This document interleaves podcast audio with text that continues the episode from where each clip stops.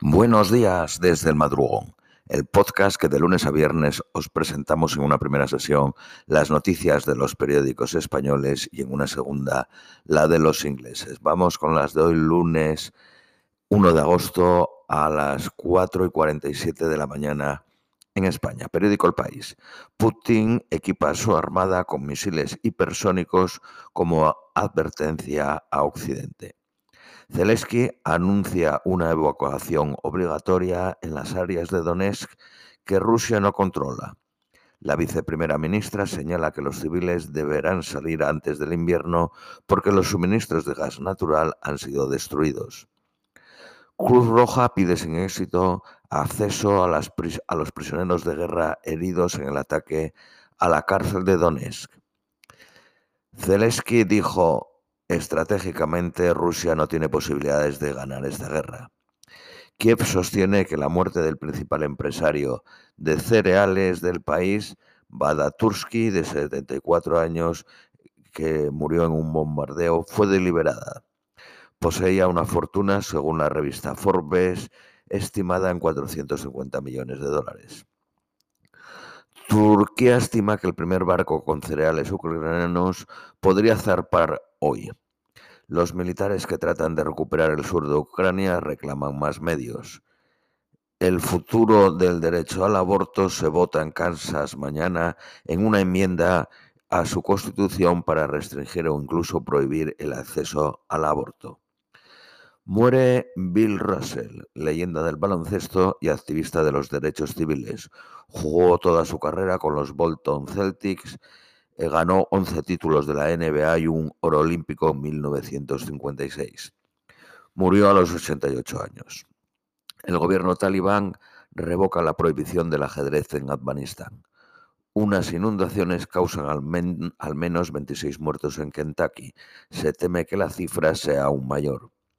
Periódico ABC. Moscú acusa a Kiev de atacar el cuartel general de su flota en el Mar Negro en el día de, la Armada rusa.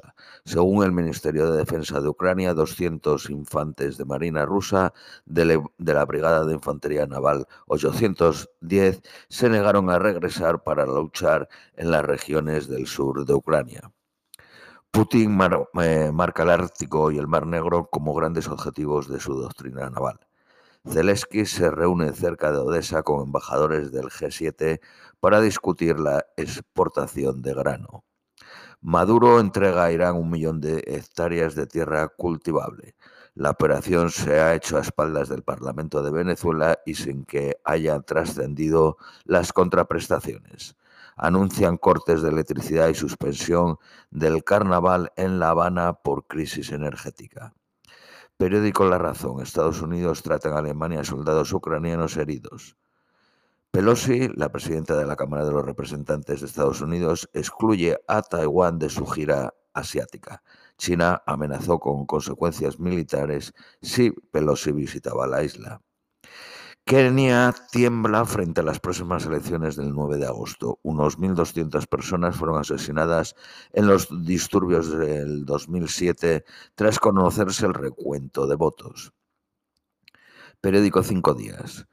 Guayes, la primera fábrica integral de viviendas de hormigón en España. Está en la localidad burgalesa de Aranda de Duero.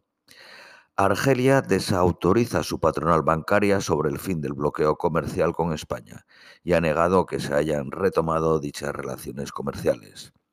Periódico El Economista.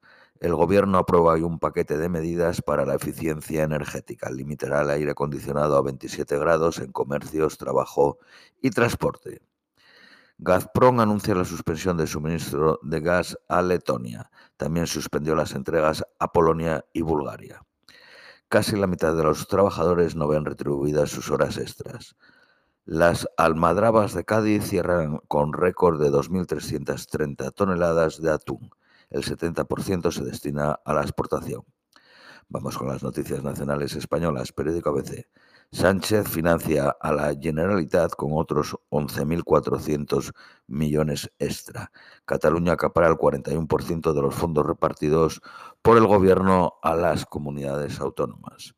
El Partido Socialista fía a la fragmentación electoral sus esperanzas de seguir gobernando en Aragón.